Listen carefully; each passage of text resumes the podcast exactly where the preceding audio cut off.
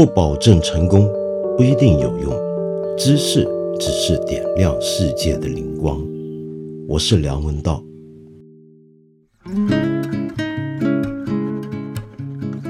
新年快乐！你好，呃，我们放了两集的假，今天又回来了。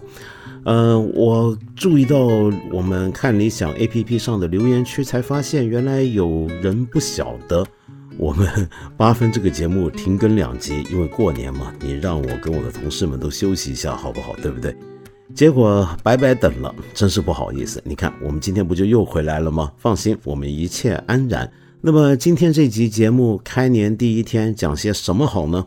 我问了一下同事们的意见，大概可以讲一下缅甸。那首先当然是因为最近缅甸发生的军事的政变，或者我们国家的语言叫做政府重组，成为一个国际热点新闻，很多人都很关心。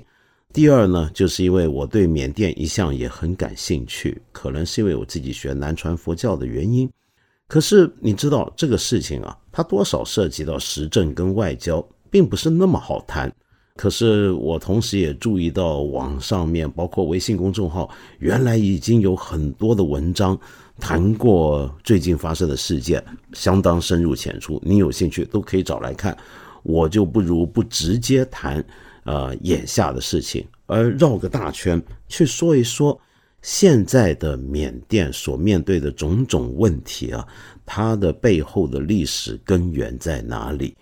要说这个历史根源啊。我就要绕个大圈，说不定一集节目还讲不过瘾，得来两集才行。哼哼因为这个圈绕的太大了。从哪开始说起呢？那就要说到一九九一年，缅甸的首都仰光的工人们在他有名的地标大金塔旁边修马路，要铺设地下水管。修着修着，挖着挖着，忽然之间，哎，发现地下怎么有一块硬的东西。再清理一下土层，清理一下呃石块，发现呢土层底下埋着一个呃有相当重量的一个砖垒成的一个长方形的东西。那到底是什么呢？没想到这居然是个棺材，是用砖去垒砌成的棺材。那问题是这是谁的棺材呢？后来看到上面的铭文啊，上面写着一些的名字，周边随葬的一些东西。就能确定棺材里面埋的是巴哈杜尔沙二世。谁是巴哈杜尔沙二世？你听这个名字啊，你看他后面有个二世，你大概觉得，哎，这人好像应该是个有皇族血统，说不定还是个国王。但是问题是，这名字分明就不是缅甸本地的名字啊！缅甸人哪有叫巴哈杜尔沙的呢？对不对？那到底是谁呢？结果大家一看就知道，如果你熟悉历史，你就晓得这个人就是蒙兀尔帝国或者莫卧儿帝国的最后一个皇帝。莫卧儿帝国是个什么帝国呢？各位，你要知道，莫卧儿帝国曾经是印度史上空前绝后的大帝国，范围非常广大，它可能是印度最后一个。在英国人来之前啊，控制了整个印度，甚至包含孟加拉、巴基斯坦、阿富汗等一大片地方，整个南亚次大陆都在他手上的一个庞大帝国。而这个帝国为什么叫莫卧儿帝国呢？这个 “mohom” 这个字啊，其实就来源于波斯语里面蒙古的转音。那为什么又跟波斯有关，又跟蒙古有关呢？那是因为这个帝国的创建者本身就是蒙古人，是混杂了呃波斯血统的蒙古人，是突厥化了的蒙古人。那么你这么一听，你大概如果熟悉点世界史，你就想到了铁木儿，对不对？没错，莫卧儿帝国的创建者正正就是铁木儿的后人。当铁木尔王朝崩溃之后，他的一支后人来到了南亚次大陆，从阿富汗下来就征服了整个南亚次大陆。那么这个帝国呢，由于这一批蒙古人呢，我们知道铁木尔他们其实已经充分伊斯兰化了，虽然是也都是成吉思汗的后代，但其实呢，已经在控制中亚地区的时候，已经突厥化也伊斯兰化，所以他们信的是伊斯兰教。那这个莫卧儿帝国呢，就是一个伊斯兰教帝国。我们今天想到印度，总觉得印度教是主流，但是其实它最后一个庞大的帝国王朝是伊斯兰教掌控的。呃，尽管说是伊斯兰教掌控，但是这个帝国的文化却相当多元。因为就跟呃，可能跟一系列的蒙古人创建的帝国有关啊。你看到蒙古人的统治方法，他们以人数相对那么少的少数游牧民族，能够控制世界上那么大范围的疆域，靠的是什么呢？是一种很特殊的管制技巧，就是他进来之后呢，他不会强迫大家跟随他已有的信仰文化系统，反过来是他很容易适应当地。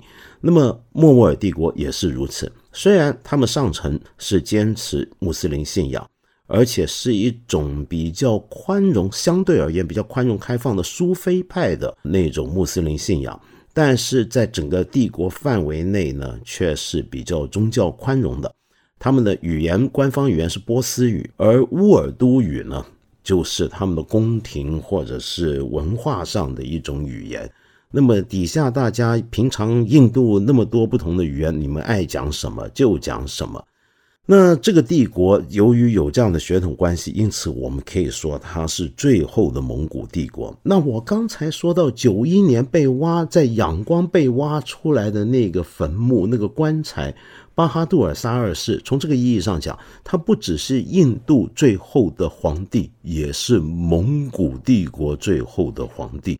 哦，我刚刚漏了跟你讲，你如果听这个名字还不是太熟悉的话，那请你回忆一下印度最有名的旅游景点有地标的话，你会想到什么？你会想到泰姬陵，说不定你会想到红堡，这些全部都是莫卧儿帝国统治印度时期所兴建的著名的地标性的华美建筑。那么，整个莫卧儿的王朝的文化遗产。从硬体的建筑到诗歌到音乐，那影响力实在是太大太大。但是为什么这个帝国最后一个皇帝却会被埋葬在了缅甸呢？难道缅甸也跟他们有关系吗？其实缅甸跟他们一点关系都没有，使得他们有关系的是英国人。事情是这样的，我们晓得。大英帝国曾经控制了整个南亚次大陆，这在世界上成为了有史以来版图最辽阔的帝国，号称日不落，对不对？那么当时呢，英国来到印度，掌控了整个印度次大陆之后啊，那个时候并不是由英国国家直接管制这个地方。而是透过什么机构呢？那就是你我都非常清楚的，跟我们中国人关系也非常深，而且非常纠葛，充满了血与泪的东印度公司。东印度公司掌控了印度次大陆，那意思就是当时的莫卧儿帝国已经彻底衰败。没错，莫卧儿帝国其实早在后期根本用不着大英帝国过来，它也早就开始。慢慢变得四分五裂，那么中间呢，还经过了印度教的帝国马拉塔帝国的威胁瓜分。那么到了最后呢，虽然马拉塔帝国这个印度教帝国的国错并不算太长久，那么对于蒙兀尔的最后的遗嘱呢，也还算尊重。但是这个莫卧儿帝国到底呢，也是嗯，残留的疆土也所余无几。更何况后来英国人来了呢？那英国人来了之后啊，这个莫卧儿帝国实际上它只剩一个名字了，它的统治者还被尊称为皇帝。那么东印度公司呢，对他们保持一种名义上的礼敬，那么也给他们一小部分土地，主要就是印度首都德里这个围墙围起来的城市里头，那就是属于他的。呃，那基本上外城墙外的事儿都不关这个帝国什么事儿了。那这个帝国只是空于一个名号跟一个小小的城市而已。而巴哈杜尔沙二世这个末代皇帝啊，就相当于我们中国清朝的溥仪，他管制的范围就在一个城墙之内的区域。可是说到这个帝王啊，他也比较奇葩，他是一个很奇特的人。他其实从来没有料想过自己有一天要继承这个皇位。他从小到大他就热爱艺术，有点像我们的李后主，是个琴棋书画嗯玩得很溜的一个人，诗词歌赋写得特别好。那么就像刚才讲的，这个帝国的文化语言是乌尔都语嘛，尔都，所以他的乌尔都的诗歌呢，是直到今天都是有名的。在呃熟悉乌尔都文化的呃南亚次大陆的人身上，他们都知道这个帝王的是一个有名的一个大诗人。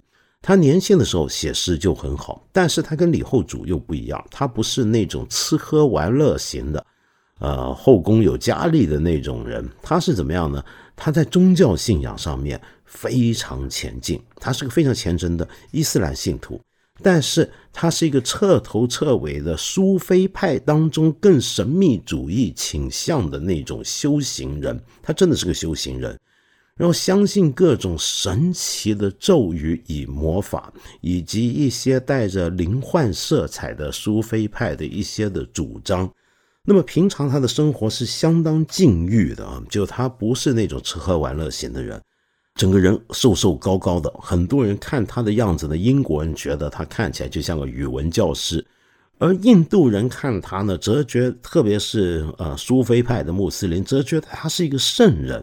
是的，直到今天呢，很多苏菲派的印度苏菲派的信徒仍然觉得这个巴哈杜尔沙二世其实是个伊斯兰穆斯林伊斯兰里面的苏菲派的一个圣人，是这么来看他。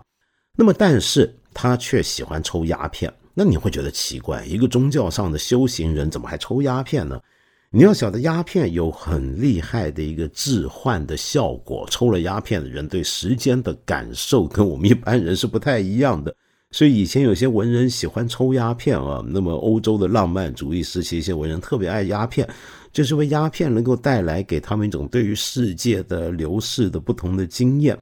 而巴哈杜尔沙二世以及很多的南亚次大陆，包括巴基斯坦跟以前阿富汗的一些苏菲派，他们都喜欢鸦片或者大麻这一类的致幻物品，使得他们进入一种恍惚的状态。那种状态使得他们在灵性上面能够达到一个日常清醒的时候所达不到的一个境界。好，就是这么一个人，莫名其妙的变成了继承了这个莫卧儿帝国。的一个王位，那么他当上帝王的时候呢，其实也好几十岁了。本来呢，他就继续在宫廷里面从事自己的精神信仰方面的修行、写诗，呃，相助文化，这都不是问题。问题出在出了一件惨事儿，那就是一八五七年非常有名的印度叛乱事件。印度叛乱事件是怎么回事呢？是这样的，就像我刚才讲的。大英帝国以英伦三岛的人口为基础，尤其是苏格兰人，去控制世界上那么大面积的土地。像这样的帝国，你少数人管多数人，你一定要有一些很特别的管制策略，要懂得融入当地人或者使用当地人。那么英帝国呢，跟莫卧儿帝国或者蒙古帝国不一样的地方，就是他不会把自己混进你本地，混得太厉害。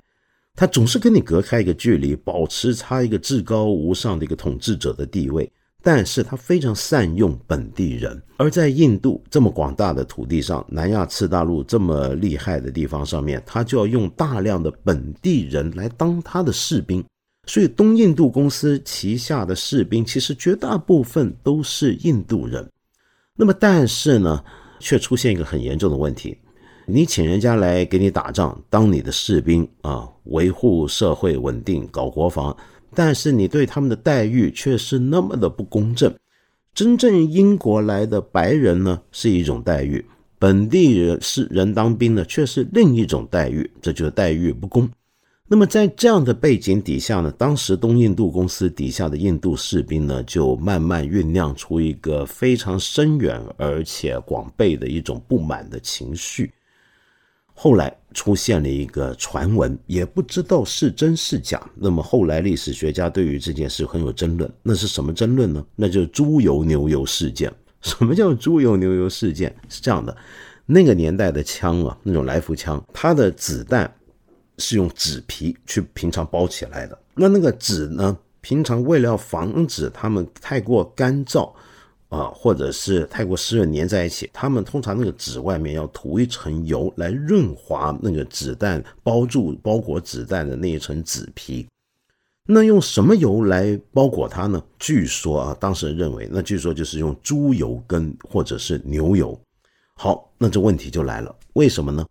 因为一个士兵啊，要开这个来福枪要装子弹的时候，他们的那个动作是要用牙齿，不是手掰不开的，要用牙去把包子弹的这个外层的纸皮给咬开。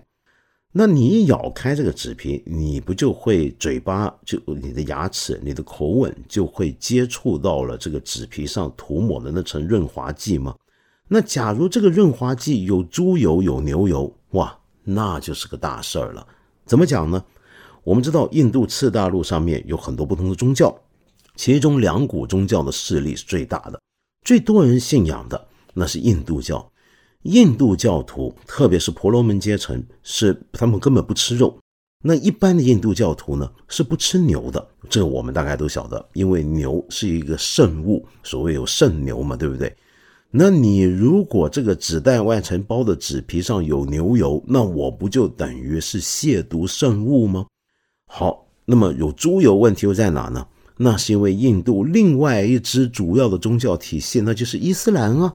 记不记得刚才我说莫卧儿帝国就是伊斯兰教掌控的一个帝国嘛，对不对？那你如果是个穆斯林，你这个嘴巴这么一碰，这个子弹的外层包裹的纸皮，不就也碰到了猪油吗？所以你这个子弹纸皮有猪油有牛油，那就等于全印度的士兵，只要是印度士兵一开枪一准备装子弹，那就全部都犯了宗教禁忌了。那这怎么可以呢？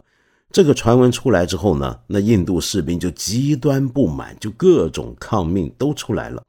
后来东印度公司出来澄清说，都搞错了，我们其实现在是用蜡，但是大家就是不相信，因为你平常待我们太差了，我们对你完全没有半点信任。你这时候再讲什么都没有用。慢慢的，这个事件就演变得越演越烈。当局呢，东印度公司当局呢，就开始惩罚士兵，强力镇压，那么以暴制乱，结果下面的士兵有枪有弹，对不对？那就起来哗变，于是就演变成了规模非常庞大的印度叛乱，一下点燃了整片南亚次大陆，整个大陆上面原来就对英国殖民者很不爽的人，这时候就起来造反。那么大家有不同的信仰，有不同的文化，有不同的语言，来自不同的地区。这个时候的印度远远不是一个统一的国家。那么大家要想怎么样能够团结大家，给大家一个精神上的一个支持，给大家一个政治上的合法性呢？大伙们就想到了这个养在德里深宫里面的诗人、修行人皇帝巴哈杜尔沙二世，就来找皇帝。不如皇帝你出面支持我们，那我们就名正言顺，就以复国的名义赶走这帮殖民者，你说好不好？呃，到了这儿又是一个历史上的争论，那就是巴哈杜尔沙二世在这件事情上面到底是个什么角色？很多人认为他是默许这件事情，甚至是主动参与策划。也有更多人认为他完全是被迫的，那些士兵根本也没把这个废帝当成一回事儿。你看溥仪嘛，就是个对不对？也没把他当回事儿，就只是强迫他要他出来，呃呃，给给个名字我们用那就行了。总之呢，就是半推半就的，这个巴哈杜尔沙二世就参与到了印度叛乱事件里面。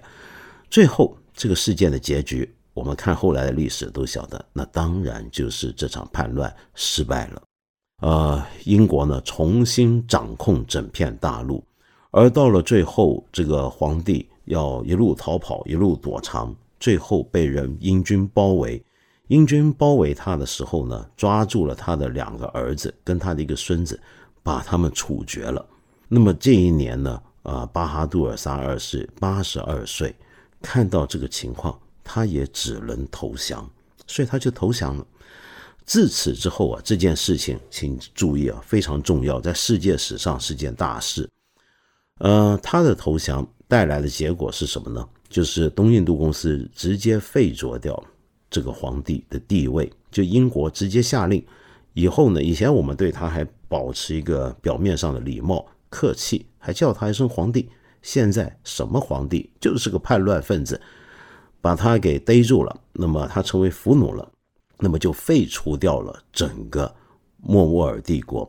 所以莫卧儿帝国最后的统治过全印度的大帝国，最后的一个蒙古人帝国至此消亡。而一个帝国的毁灭，造就了另一个帝国的诞生。那是什么呢？那就是大英帝国。我们刚才说，哎，大英帝国不是早就已经很强大吗？怎么这个时候才叫大英帝国的诞生呢？事情是这样的，我大概很多期节目以前，我曾经谈过，在欧洲传统上面，王国一个 kingdom 跟一个 empire 一个帝国的分别啊，是非常清晰的，非常明显的。不是任何一个王国都能够叫帝国啊！你别说你这个王国统治面积有多大，比如说像英国这样，你就能够叫做帝国，不行的。啊，相反的，一个帝国可能到最后只剩下控制一个小小的城市，它还能够叫做帝国。比如说，最后的东罗马帝国的皇帝控制的就只是君士坦丁堡，今天的伊斯坦布尔这么一座小小的城市了，它还是能叫帝国？为什么呢？因为在欧洲的历史上面啊，帝国这个名号呢有两个来源，一个就是传承，这个传承绝大部分是传承至罗马帝国，谁继承了罗马帝国的皇位，继承了那个法统，谁就有资格叫做罗马帝国。所以君士坦呃坦丁堡他的皇帝，他能够叫罗马人的皇帝，尽管他只是一个小城市的城主，那是因为。他的祖上是来自罗马帝国，那是罗马帝国的后人。那罗马帝国最后一个皇帝，随着君士坦丁堡的陷落，完蛋了。继承他的奥斯曼帝国这些土耳其人，也就顺理成章的能够继承了罗马人皇帝的名字。因此，奥斯曼土耳其奥斯曼后来之所以叫帝国，就跟这个有关。而后来的俄罗斯为什么又能叫帝国呢？那是因为俄罗斯人认为，他们已经在，因为他们也是信东正教，在最后一个东正教东罗马帝国灭亡之后，他们就把这个中正教的中心从君士坦丁堡转移到莫斯科了，所以他们也是个帝国。好，那么这是一种帝国法统。第二种是什么呢？那就是你得到教宗的加冕，教廷的承认，这也能够叫做帝国。那么以前一当然历史上有些帝国是又得到教宗的加持啊，天主教的加持，又得到了罗马人的位置的成绩的，那是这是什么呢？那就是神圣罗马帝国，这个很废的帝国，对不对？好，那么扯了一圈，又回来讲英国。尽管这个时候英国已经是不可一世，当时世界上最庞大、最有势力的强权，但是它就不算是帝国，它仍然是个王国。维多利亚女王，她就是个女王，当时就是维多利亚女王的时期。可是这个时候，她的政府发现，一来呢，这个东印度公司，它之所以能够把印度搞成这个样子，出现这么大规模的叛乱，那就是这个公司本身的管制有问题，所以这个公司最好把它给废了。也就是这时候，把东印度公司解散。解散之后，原来东印度公司管辖的这片庞大的疆域。那谁来管呢？那由国家出面直接来管啊。那么这是一个很好的契机，对英国政府而言。第二，英国政府认为这个时候的英国早就成为古往今来最强大的一个国家，而这个国家仍然叫个王国，很不像话。你看，这时候不是把这个莫卧儿帝国给废了吗？那一废了它，那自然的，现在这个地方归我们英国人管了，所以这个法统，这个帝国的法统也就能转移到英国头上了。因此，维多利亚女王自此就继承了印度的皇帝的这个传统，可以叫做印度女皇了，而不是印度女王，就是印度女皇帝。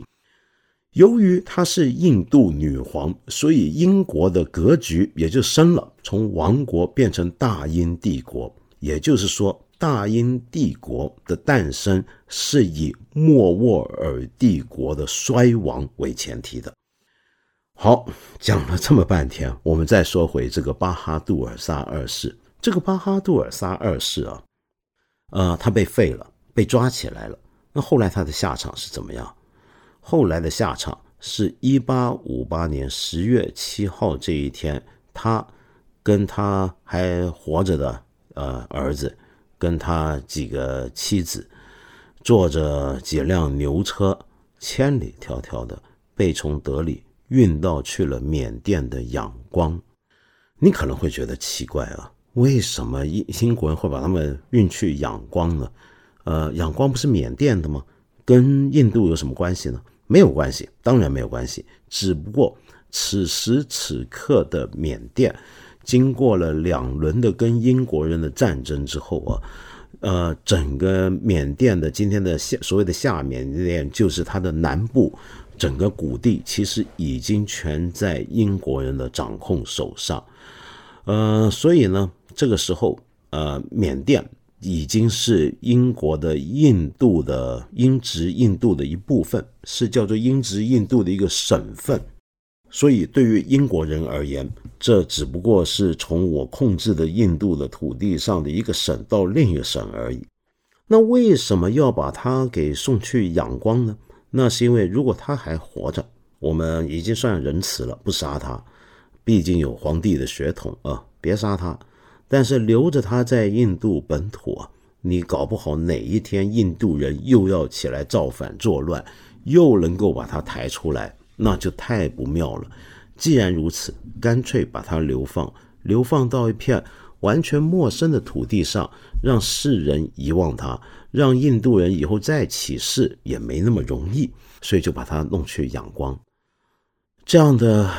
曾经不可一世的大帝国的最后一个皇帝，他去了仰光之后，英国人给他的对待是什么呢？是一个五平米的小屋子，才五平米大的小房子，他跟他的家人就挤在里面，呃，被幽禁起来，与世隔绝，完全不能够出门，那么就困在里面。他在这里面度过了他最后的时光。刚才我说他是一个了不起的大诗人，对他而言，统治一个国家、政治、军事都不是他关怀所在。他唯一要的就是文化，就是诗歌，尤其是诗歌。他还是想写诗。他向英国人看管他的英国人要求给他一些纸跟笔，让他可以继续写作。他们不给，那他怎么办？他用小石子。在他住的那个小房子的墙上写诗，用一些小碎石在墙上这么画出一道道的充满了灰粉的这些痕迹的字迹所组成的诗。他本来还是个非常出色的书法家，但是到了这个时候，你什么都不能够再讲究了。他不止写诗，他还给自己写下了墓志铭。后来这些墓志铭。都被人他死之后都被人保存下来。那这墓志铭里面是一段很有名一段段的呃加扎加扎尔诗，加扎尔或者加扎勒是什么诗？是一种对句的一种韵体，是乌尔都诗歌里面或者整个波斯语的诗歌里面很常见的一种形式。那么其中有几段呢是特别特别有名的，他给自己写的墓志铭啊。你比如说像以下这一段。我想要一个长久的生命，我得到的却只有四天，两天已经在欲望中流逝了，两天还在等待。另一句是这样的：生命的白日结束了，夜晚夜已降临，我将沉睡，双脚伸展在我的棺材之内。最后一句是：多么不幸的巴扎尔啊！你看他的葬礼，在他挚爱的土地上，连两码的土地都没有留下来。这是他非常非常有名的诗句，我自己瞎翻译的啊，没翻译好。那么，呃，懂乌都尔语的朋友请原谅啊。呃，后来呢，他死了之后，那么当然也要保持着他生前得到那个对待，就是尽量低调行事。于是他的墓园呢。就慢慢的荒废了，再也没有人记得他这个人的存在，除了在印度的一些书上，再也没有任何的档案去记载他的棺材、他的墓地在什么地方。最后，直到一九九一年，才在仰光，就像我刚才讲挖路的时候，才把他挖了出来，才重新起回他的灵柩。后来缅甸政府在印度商人的资助下，给他盖了一个呃纪念堂，一个小小的纪念室，里面呢停放着他的灵柩。这个地方后来成了很多印度人，尤其是印度穆斯林到了仰光必然要拜访的地方之一。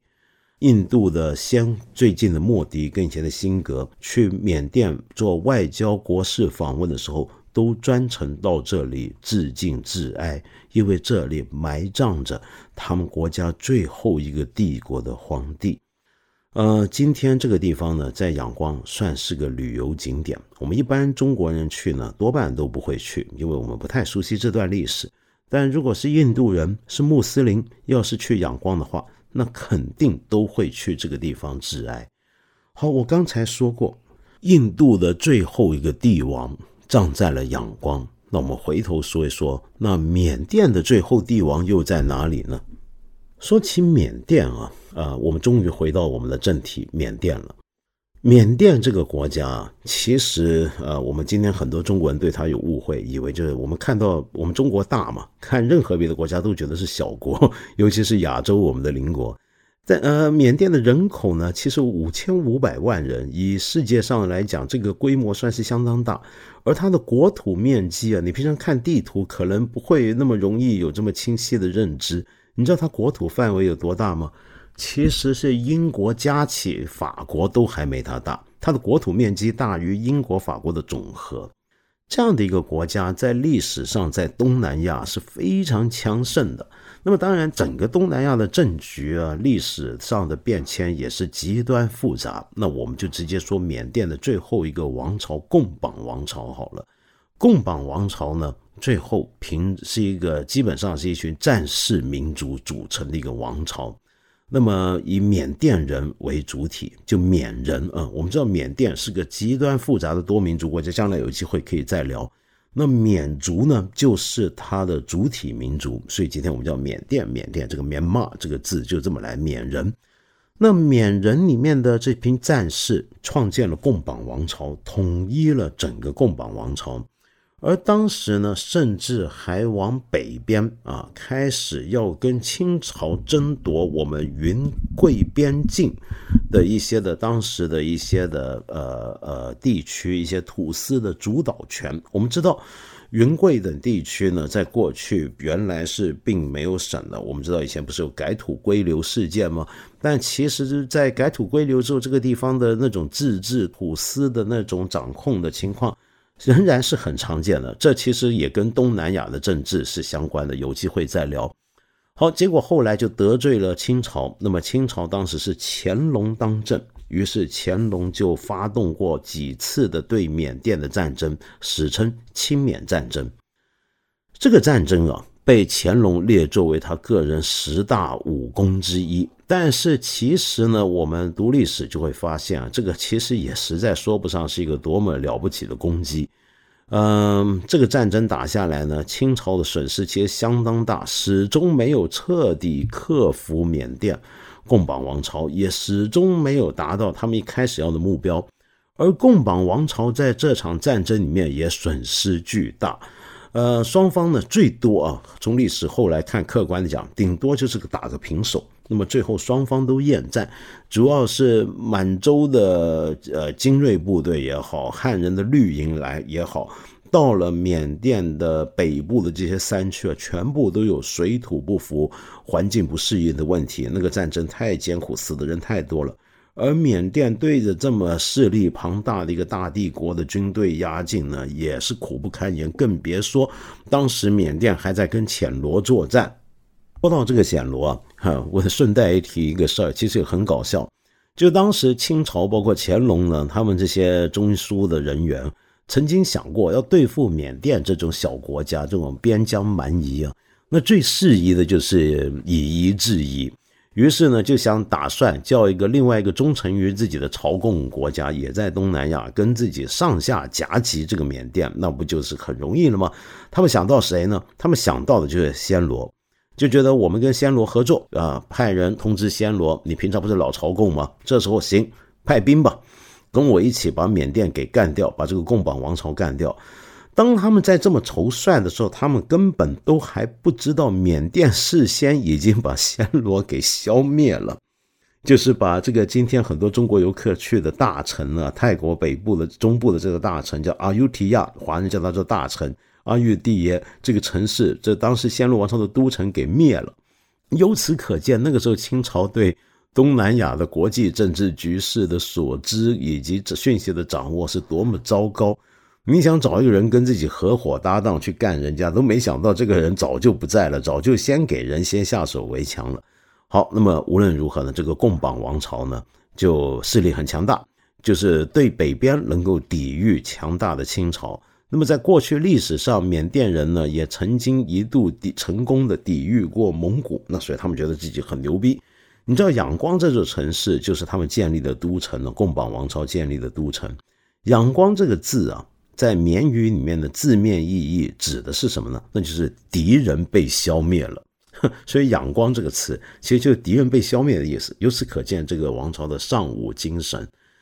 但是，就是这么一个王朝，曾经甚至控制过今天属于印度的阿萨姆，就平常我们喝阿萨姆红茶那个地方产地，曾经入侵孟加拉，但是到了最后，也还是抵挡不住英国的势力。经过了两次的英缅战争之后啊，这个贡榜王朝的领土早就已经缩到了只剩半壁江山。但是到了一八八五年，还要遭遇第三轮，那就是第三次英缅战争。发动战争的人是谁呢？Randolph Churchill，Churchill，丘吉尔。这个丘吉尔跟我们熟悉的二战的英国首相丘吉尔有关系吗？当然有关系。这个 Randolph Churchill，伦道夫·丘吉尔，正正就是呃我们熟悉的首相丘吉尔的爸爸。他当时为什么要对缅甸发动这场战争呢？是因为当时英国快要大选了，他身为保守党的议员呢，他要为保守党的选情呢制造利好消息，于是他就告诉他的选民们说：“我们现在干脆把缅甸给干了，把缅甸给干了之后，我们就能够获得庞大的缅甸市场，那么顺便还能从这个后门进入中国。我们要是进得了中国市场，那各位你们这些搞工业的、做纺织业的不就大发了吗？对不对？”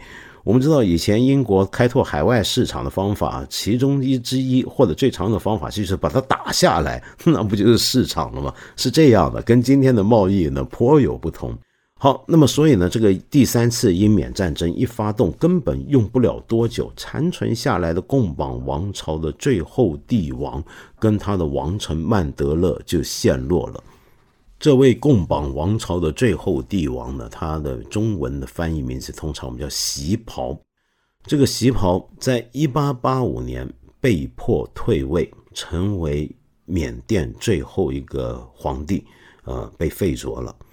呃，那英国人怎么对待这一位呢？那这时候我们晓得，在呃二三十年前，英国人对付莫卧儿帝国的办法，就是把他的末代皇帝送去仰光。关起来幽禁。这时候，英国人对付这位缅甸的最后皇帝的办法呢，也是一模一样，只不过方向相反，就是把他一家人抓起来送到印度去，就等于是两边的最后皇帝是互相交换的，把这个皇帝呢送到了印度西边的一座城市，叫做拉特纳吉里。呃，但是不知道是不是隔了几十年啊？那么到底是英帝国直接管辖，跟当年嚣张跋扈的东印度公司还是有点不同。对待这一位贡榜王朝的末代帝王呢，倒是善良一些。去了拉特纳吉里之后，给他修个皇宫，让他一家人呢住在里头，给他们点钱，让他们过过日子。他们的钱甚至足够这个印缅甸的末代帝王在当地呢。呃，遇到了当地印度人的宗教盛典的时候呢，还能够做点捐助，是这样的。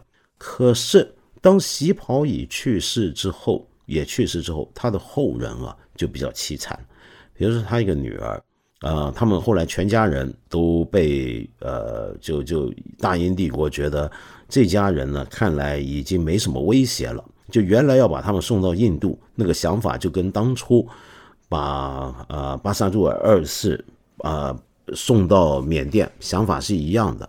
那个想法就是说，让他远离自己的国土，使得他不再对自己以后的统治造成危险。那么，可是呢，后来英国人看缅甸给我们掌控的非常完整，那么没什么大问题。因为那个时候英国对待缅甸的反抗是非常残酷的。在这第三次英缅战争之后呢，各地的起义呢是非常呃厉害的。那英国人就用非常血腥的方法来镇压缅甸。凡是遇到他们心目中的叛军，也就是缅甸军人造反，他们就残酷屠杀，把他们的军官呢拿去钉十字架。你能想象吗？钉十字架，这是圣经记载里面的，就罗马帝国时期的一种的酷刑，居然在二十世纪初、十九世纪，在十九世纪末的时候，还被英国拿来用在缅甸。那么，所以这时候缅甸被彻底的血腥压下去了。他们不担心了，所以喜跑死了之后，你家的儿女呢可以给你们回缅甸。可是他有个女儿却留了下来，因为这个女儿呢，呃，在当地出生，当地成长，爱上了一个印度司机，给他们家开车的司机，跟他结婚。可是后来啊，这一家却走向了一种穷途末路，全家人都生活的相当凄惨。这个女儿。跟这个印度人生了小女儿之后，他们苦到什么地步？是苦到要在市场上、菜市场上卖纸花，用纸扎的花来维持自己生计的地步。这就是缅甸最后一个帝王他最后的家人的情况。那这家人呢？呃，仍然有些人是留在印度的。反过来呢，是缅甸总统要是去印度的话啊。说不定就会去看他们。比如说，二零一二年，当时的缅甸总统登盛，或者我们叫做吴登盛，去印度的时候，还专程拜访过当时这座西袍王留下来的皇宫，以及他流散在当地这些后来遭遇到命运种种打击的最后皇族。哎呦，不知不觉说了这么半天，好像还没有谈到这些事儿跟今天的缅甸有什么关系。但是你大概应该有一种感觉了。要谈今天的缅甸，你不能离开整个南亚、东南亚的情况。